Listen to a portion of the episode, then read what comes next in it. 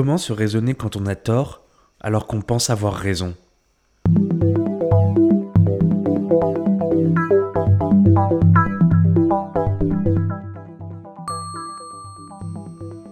Comment se raisonner quand on a tort alors qu'on pense avoir raison?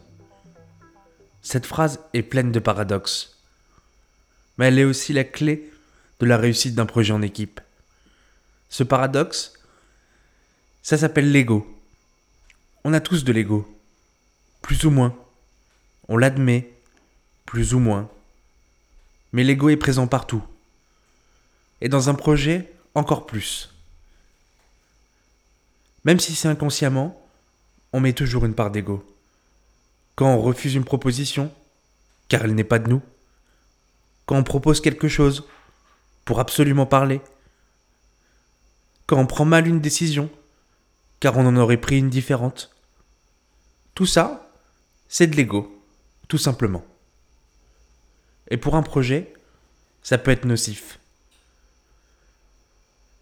Alors évidemment, on ne peut pas mettre de côté 100% de notre ego. Déjà car ça aplatirait les échanges, et aussi car c'est en partie ce qui nous anime dans un projet.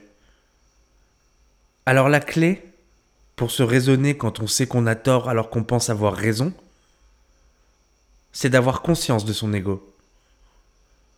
De prendre le recul nécessaire et de se dire est-ce que avec ma réaction, maintenant, je suis dans l'ego? C'était Gabriel dans Changement de plan.